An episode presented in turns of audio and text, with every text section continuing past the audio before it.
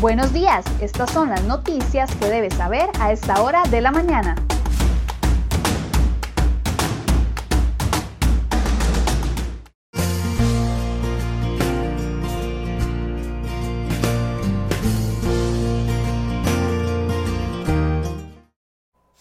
Lunes 7 de diciembre, muy buenos días, feliz inicio de semana y muchas gracias por mantenerse informado con CRO y Noticias. Vamos de inmediato a ver las informaciones que hemos preparado para el día de hoy.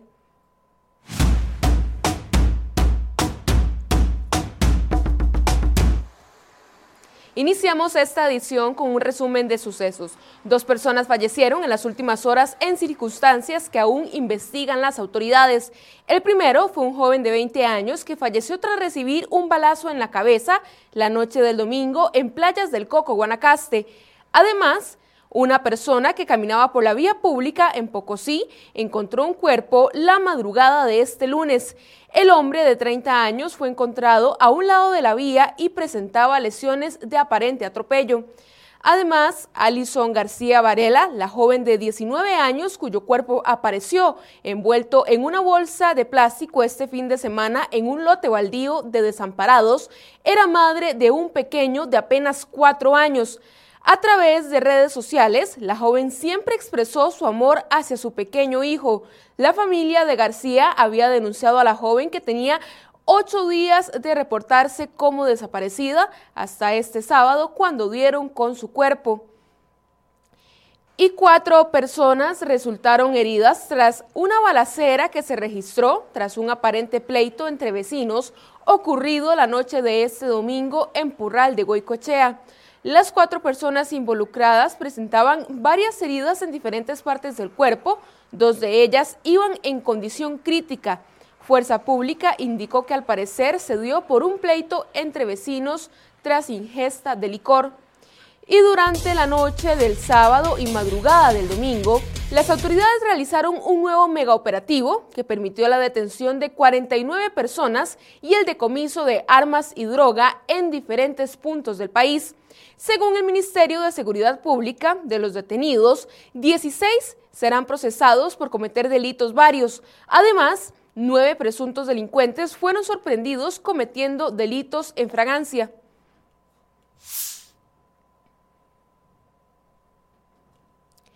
Con escombros, piedras y llantas en llamas, varios sujetos realizaron un bloqueo en Bajo Los Rodríguez de San Ramón y uno de ellos terminó detenido por apedrear a policías de la fuerza pública la madrugada de este domingo.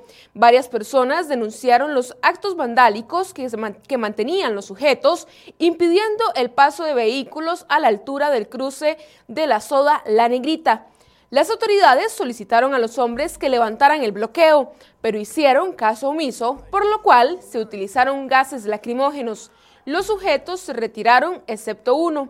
Se trata de un sujeto de apellido Guevara, de 39 años de edad, quien continuó lanzando piedras a los oficiales y logró impactar a varios de ellos, así como a varias patrullas.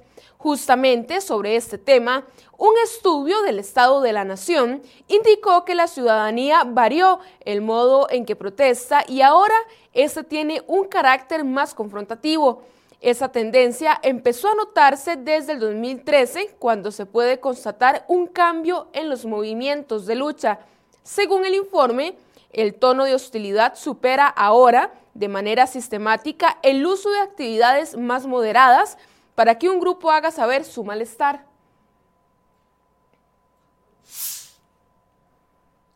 La próxima semana llegará a la Asamblea Legislativa el proyecto de ley con el cual el gobierno de Carlos Alvarado pretende imponer un impuesto a los premios de la lotería.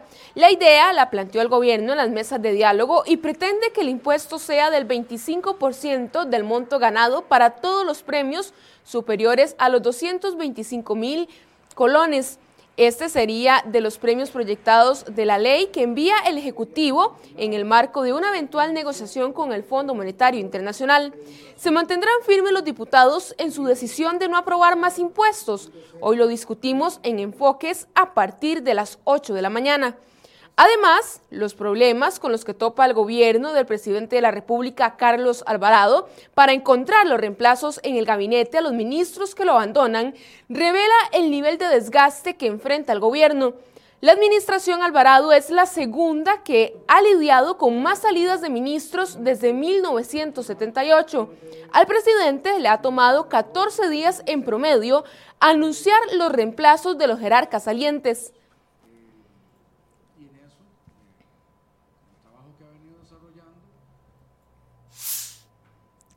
Miles de ciudadanos salieron a la calle ese fin de semana, dejando de lado el miedo al contagio del coronavirus. El exceso de personas que visitaron principalmente el centro de San José el sábado y domingo se deriva del pago de aguinaldos. La Policía Municipal de San José reportó todos los comercios llenos, compras en tiendas y restaurantes repletos de familias, algunas inclusive incumplen los protocolos de salud sobre el uso de mascarilla y distanciamiento social. Las autoridades de salud piden a los ciudadanos no ignorar las medidas de prevención, ya que temen un repunte de los casos nuevos e internados en las próximas dos semanas. Además, solicitan a la población no automedicarse. El Centro Nacional de Control de Intoxicaciones de la Caja confirmó que en los últimos meses atendieron cuatro casos de personas intoxicadas por consumir dióxido de cloro. Según estas personas, es para prevenir el contagio por COVID-19. El dióxido de cloro es un producto normalmente usado en industrias para efectos de limpieza, es decir, como un desinfectante. La directora de esa entidad, Viviana Ramos, confirmó a crhoy.com que el último evento ocurrió en Guanacaste.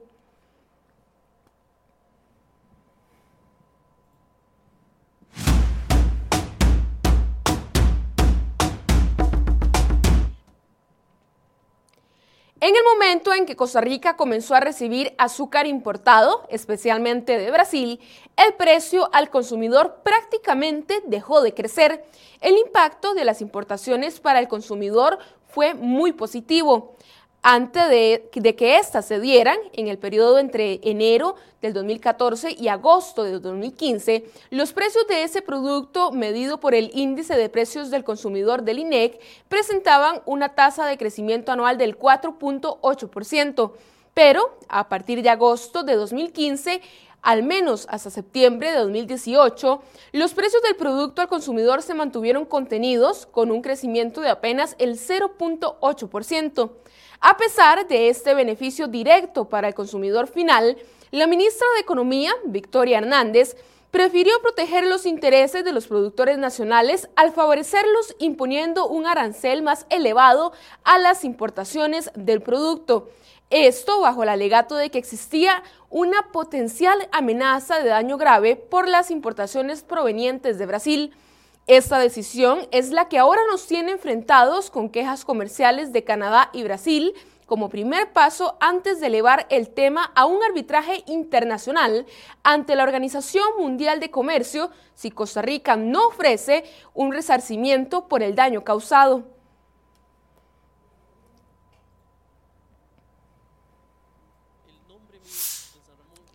El diputado liberacionista Daniel Ulate rechazó los cuestionamientos que en esta última semana surgieron alrededor del proyecto de ley de su autoría. Este proyecto, a criterio de expertos y de otros legisladores, quiere abrir el portillo para que el Tribunal Supremo de Elecciones pueda brindarle a instituciones y comercializar con empresas privadas datos personales. Estos datos, que son muy sensibles de los costarricenses y de cualquier persona en suelo nacional, son informaciones biométricas, es decir, huellas dactilares, información para reconocimiento facial de la voz, la retina y el ADN. Después de casi una semana de evitar conversar sobre el proyecto, finalmente el pasado jueves, al final de la tarde, el legislador accedió a brindarle una entrevista a crhoy.com en su despacho. Horas antes, el mismo jefe de fracción del PLN, Luis Fernando Chacón, había manifestado su preocupación por el proyecto de ley, así como diputados de otras fracciones legislativas y la defensora de los habitantes, Catalina Crespo.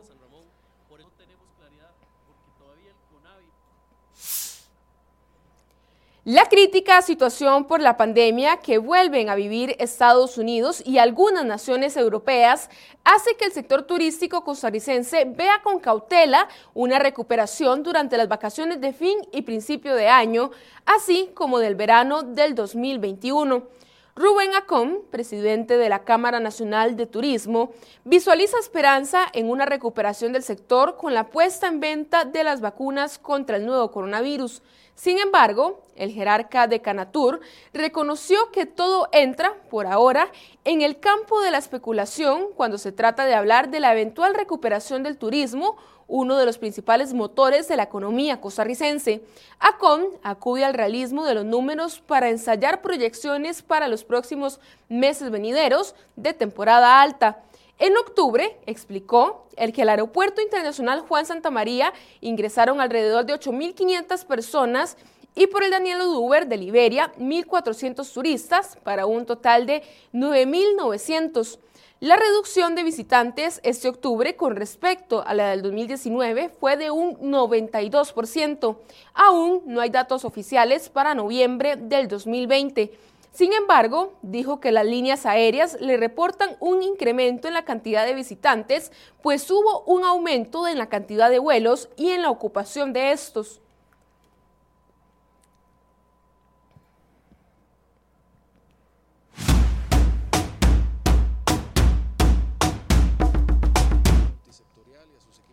La reactivación económica del país y la generación de empleo no son prioridad para el gobierno.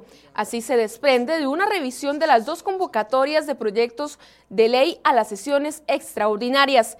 En total, ha convocado 52 iniciativas de ley, de las cuales solo seis tienen una justificación directa o indirecta relacionada con acciones para la reactivación de la economía. El Poder Ejecutivo decidió postergar el envío al Congreso del proyecto de ley general de contratación pública a la espera de que los diputados sometan a votación primero otras iniciativas. La demora en el avance ocurre a pesar de que, según un informe de, la, que la Contraloría General, una unificación digitalización de las compras públicas tiene el potencial de ahorrar hasta un 1.55% del Producto Interno Bruto PIB en otras informaciones, el alquiler de vivienda y el alquiler con opción de compra son las nuevas tendencias que se marcan en el mercado inmobiliario a nueve meses de que el país empezara a sentir el latigazo del COVID-19. Esta forma de vivienda es la segunda modalidad de posesión después de la compra de casa con saldo cancelado. Además, factores como la caída en el financiamiento, disminución del ingreso, entre otros. Además, el gobierno comunicó que están acelerando acciones para encontrar una hoja de ruta que permita dar estabilidad a unos 70 productores de leche que se vieron afectados tras el anuncio del cierre de operaciones de la empresa Lala. A través de un comunicado, el Consejo Nacional de Producción aseguró que están intentando fortalecer a la Copeleche, inclusive proyectan que se convierta en la principal proveedora del programa de abastecimiento institucional del CNP.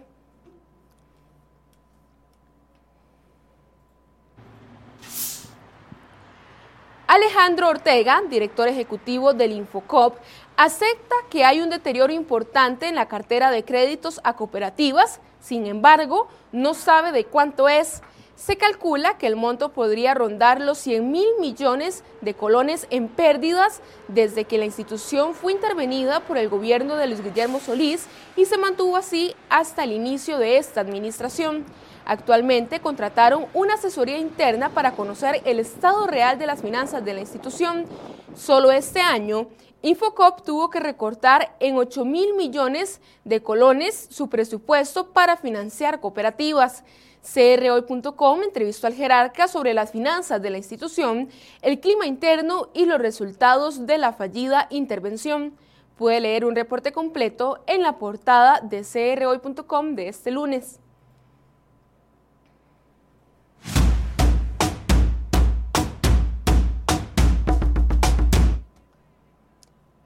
El presidente de Venezuela, Nicolás Maduro, recobró este domingo el control del Parlamento, cinco años después de perderlo, tras la victoria del chavismo en unas elecciones legislativas boicoteadas por casi toda la oposición.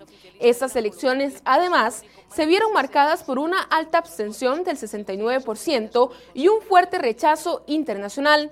El Partido Socialista Unido de Venezuela y sus aliados concentraron el 67.6% de los más de 5.2 millones de votos contabilizados en un primer boletín, con 82.35% de los sufragios transmitidos. Indira Alfonso, del Consejo Nacional Electoral, no precisó, sin embargo, ¿Cuántos de los 277 puestos del Parlamento en juego quedarán en manos del llamado Gran Polo Patriótico? La abstención alcanzó el 69% en unas elecciones a las que estaban convocados más de 20 de los 30 millones de habitantes de este país. Los principales partidos políticos de oposición, encabezados por Juan Guaidó, habían tildado las elecciones de fraude y llamado a la población a quedarse en casa.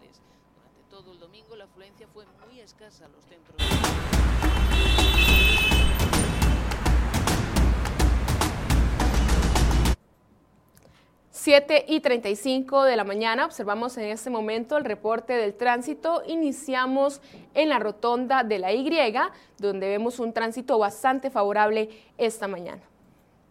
Y continuamos ahora después del peaje de Escazú. Lo que usted observa en su pantalla es la vista hacia Santa Ana, donde también vemos muy pocos carros sobre esta carretera.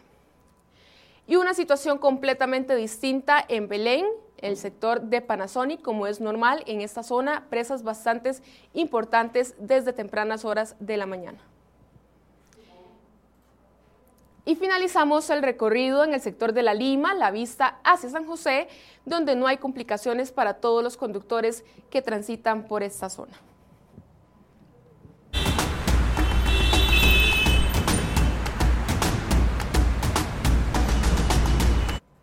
Finalizamos esta edición de CR Noticias. Muchas gracias por su compañía y recuerde que a partir de las 8 de la mañana inicia el programa Enfoques aquí en la cuenta de Facebook de crhoy.com. Que tengan un excelente día.